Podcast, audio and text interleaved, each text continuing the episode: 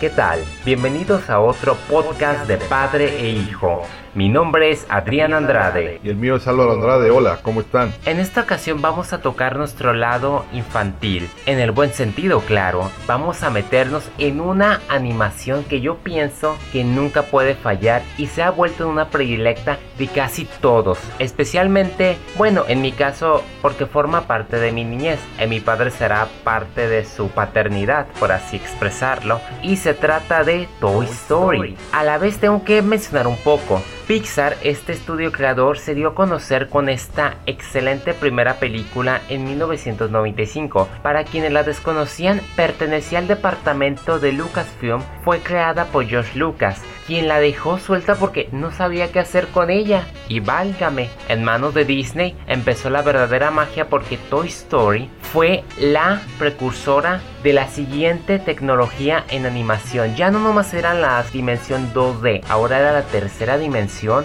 Y no solo eso, era la creación de historias conmovedoras, familiares, que llegaban a un toque emocional. Pixar definitivamente es la nueva imagen de las caricaturas con mensaje. Ahora sí, para toda la familia. Y cuando digo para toda la familia es desde el niño, el adolescente y el adulto. Hasta el anciano. Sí. Cualquiera la puede ver porque su clasificación incluso eran G. La primera pues hizo 361 millones, lo cual eran muchos, créanme, hace 20 años. A mí me fascinó los personajes, aparte de que yo como niño pues tenía juguetes y darle esa vida a los juguetes y la lección de ser cuidadosos con ellos fue fenomenal. Claro, independientemente de la denominación a la cual pertenezcas, porque si no me equivoco yo era un poco religioso, así que no, nunca faltaba el comentario más de juguetes satánicos.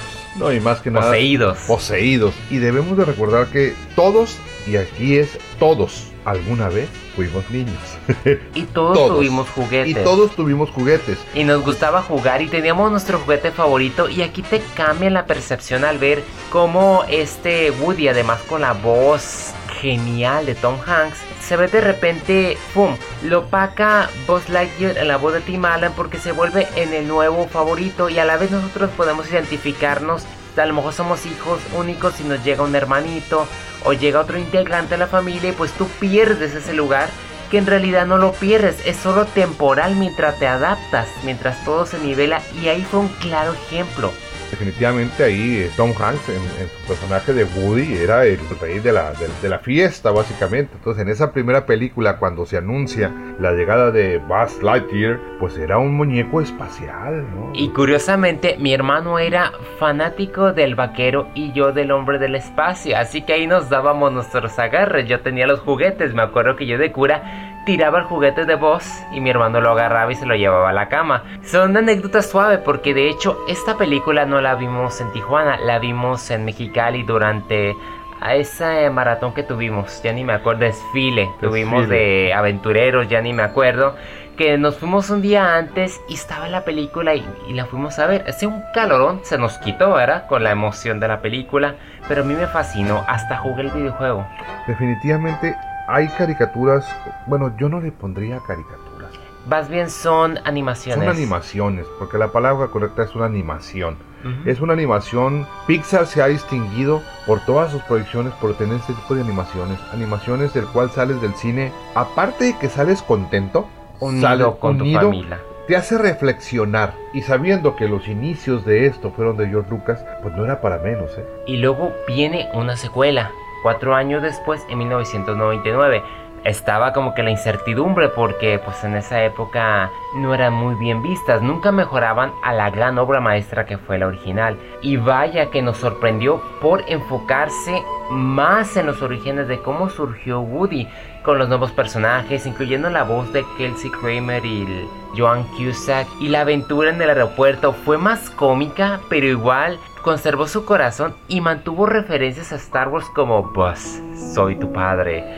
Fue una experiencia y yo pues ya tenía como unos 12 años. Fue bastante sensacional, la verdad. Y los, efectos ¿no? de, las caricaturas, la, la, clásica niños buenos y los niños malos, ¿no? que no querían a los juguetes, que los destrozaban, que les hacían un montonal de, de, cosas malas a los, a los juguetes. Sí, porque vemos a la vaquerita Jaycee donde pues uno crece y ¿qué hace? Pues deja los juguetes y ahí se extinguen, lo cual pues se tomó en excelente forma en la tercera, pero aún así la segunda estuvo a la par con la primera. Hay un actor que hizo la voz del puerquito, que es Don Rickles. Ese señor es de los cómicos de más cepa que ha habido en los Estados Unidos y nadie lo tomaba en cuenta. Nadie lo en cuenta. Era un señor, era un cómico que le abría los shows a Frank Sinatra en Las Vegas. Y era un comediante de humor negro. O sea, de un humor negro de los que insultaban en el escenario porque a mí me tocó verlo.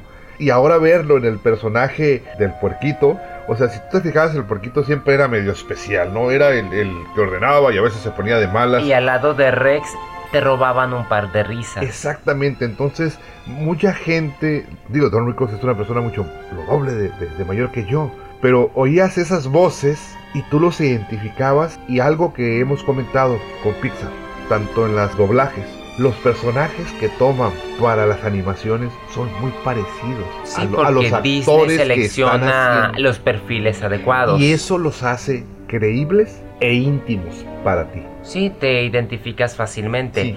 Y ahora pues cabe destacar que del 99 hasta el 2010 muchas cosas pasaron. Prácticamente estamos hablando de 12 años que sale la tercera.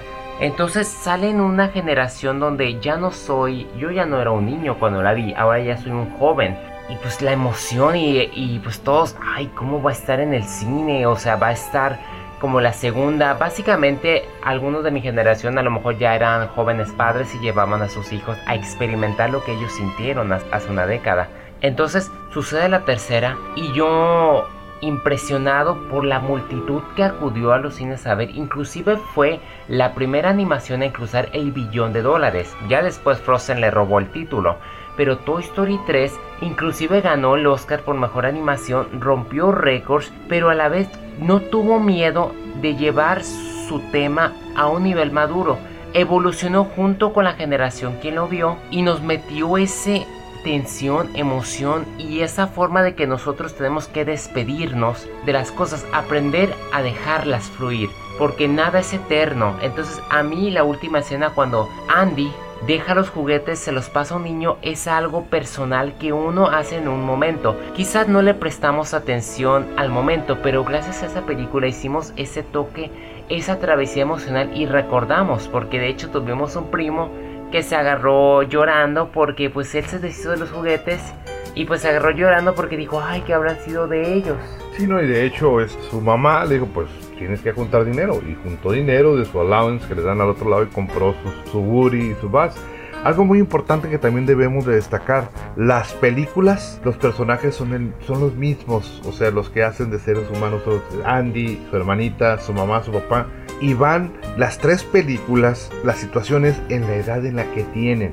Vaya la comparación, es una boyhood mucho anterior. Ya ves que The Boyhood fue una película que la filmaron en muchos años. Esto es básicamente en, en, animación. Él en esta última película, pues ya se va a la universidad. Y la mamá también es, es una película muy familiar que llega al corazón y que sorprende por la forma en que puede tornarse madura. Ni siquiera DreamWorks lo ha podido hacer, a excepción de cómo entrenar a tu dragón ni siquiera Universal como mi villano favorito, porque al final de cuentas son comedias. Sí, y Toy Story, perdón, Toy Story es una película que te da un mensaje de valores y unidad familiar es donde siempre recalca. El egoísmo dejarlo a un lado.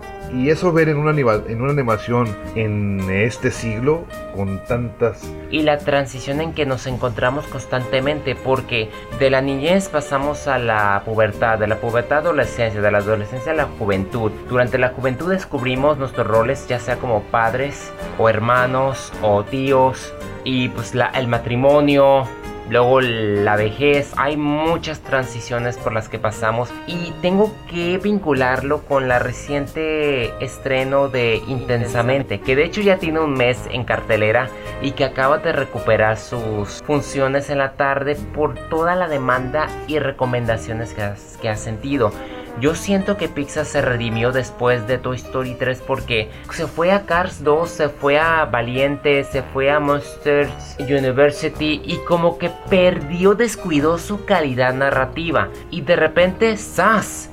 Nos da ese golpe y nos recuerda lo maravilloso, originales y sensacionales que pueden hacer porque prácticamente retomaron la fórmula de Toy Story y lo concentraron a través de nuestras emociones, esas voces que escuchamos en nuestra mente que nos hace actuar de diferentes maneras y nos enseña nuevamente, esta vez en vez del cuidado de los juguetes o en vez de, de pasar nuestra adolescencia, nos enseñan a cómo comportarnos y equilibrar estas emociones. Esta película la vimos, bueno, yo la vi por primera vez el día de hoy. Y prueba de que es una excelente película.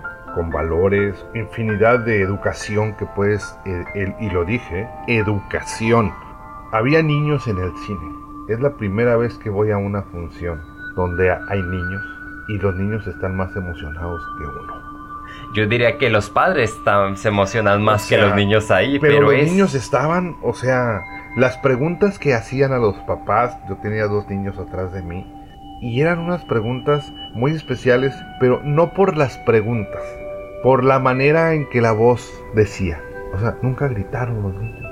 Si te fijas, les decían, o sea, estaban entretenidos con la película. Esta es una de las películas para mí que he visto en este año que me han sorprendido o sea, me ha sorprendido de gran manera. Porque te cambia la percepción y en cierta manera te ahorran las terapias psicológicas, como decía el director. Como decía el director, dice, yo les aseguro que con esta película muchas terapias psicológicas se van a ahorrar. De hecho, cabe resaltar que él fue el guionista de también y director de Up.